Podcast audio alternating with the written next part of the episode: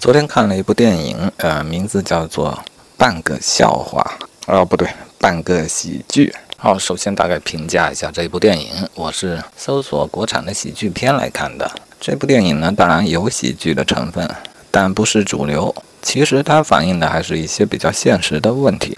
剧情的设计虽然比较夸张，但基本上还没有脱离合理的范围，也就是比较真实。主要的角色也。遵循每个人的性格特征，做出意料之外但又在情理之中的各种举动。这样的电影，我认为比许多纯粹的为了搞笑而搞笑的喜剧片有内涵的多，或者说看完之后更有回味。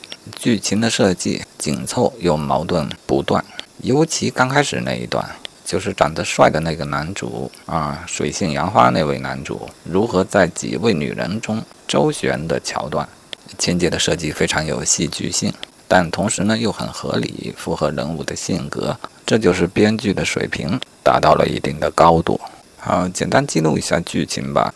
主要说的是两位好朋友，他们真正好不好值得商榷啊。但他们是同学，并合住一个套房。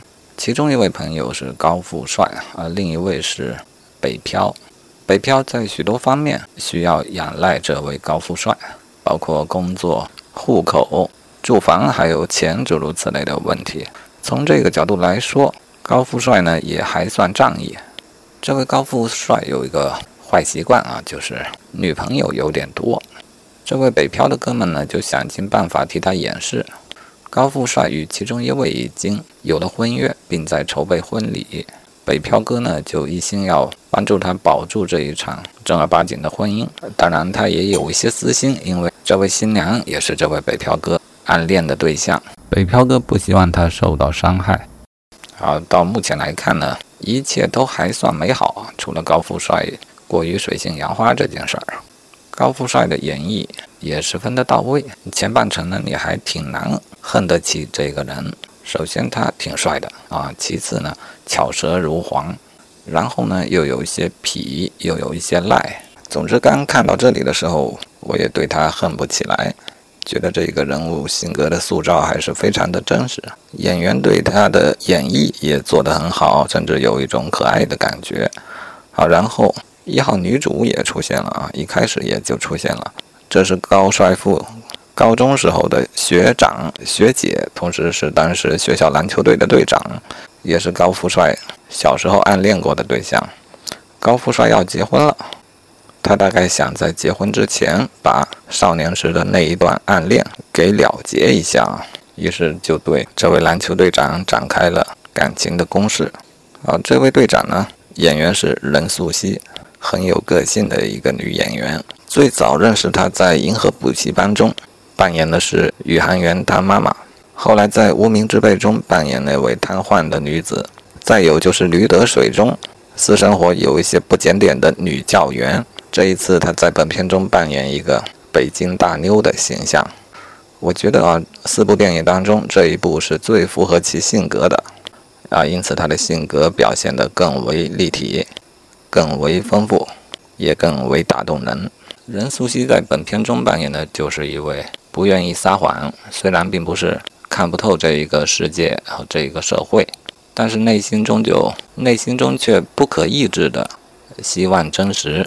追求真实的这样一个北京大妞的形象，本片中呢，他有一点好骗，更何况高富帅的演技还是十分的了得，反应敏捷而熟练，在前半段的各种矛盾冲突当中，感觉他就要露馅儿，每次都被他化险为夷啊，这是片中最搞笑的一个部分了。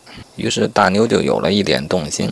加上他家里相亲的压力，两个因素综合作用之下呢，他就与高富帅私定了终身啊，恐怕是他单方面的私定了终身。但事后很快就露了馅儿。虽然高富帅走钢丝的技能十分的高超，但是经常走钢丝，迟早要完蛋。得知真得知真相以后，北京大妞受到了巨大的伤害。而这位北漂哥呢，因为之前协助高富帅隐瞒事实呢，他内心也有一些愧疚，自然而然的他就要扮演了一个安慰者的角色。在这个过程当中呢，他对北京大妞也产生了好感。后面的剧情就不是那么轻松了啊。当北漂哥与北京大妞正式确立了感情之后呢，马上撞到现实的铜墙铁壁上。这时候，高富帅的嘴脸嘴脸就开始有一些丑恶了。他不要北京大妞，但还不能容忍自己的好朋友北漂哥拥有大妞啊！他的说法就是可笑的。你有没有考虑到我的感受？诸如此类的巨婴式的说法啊，这里就开始丑陋了。而且呢，他还很明确的以工作、以户口、以这些之前他提供给北漂哥的好处来赤裸裸的要挟他啊！到这里，我们对于他的友谊呢？可以下一个结论了，那并非真正的友谊。我想，真正的友谊一定是需要平等，而他连这一点都做不到。好，然后矛盾继续加强。对于一段爱情来说，环境再恶劣，都只是外部原因，无法对爱情本身造成真正的伤害。但是北漂哥在这个时候怂了啊！作为爱情的当事人，其中的一方，一旦有了这样的表态呢，这段爱情就保不住了。好在北漂哥也就是怂了一段时间啊，最终还是认识到真爱无价，在高富帅的婚礼现场彻底翻脸并打了一架。啊，固然他失去了一些东西，但是他最终得到了爱情。好，剧情来说就是如此，简单明了，如同迪士尼的电影。但我还是很喜欢这部电影，虽然它的评分也不算高，但我认为它比许多纯粹的娱乐片有价值的多，推荐一看。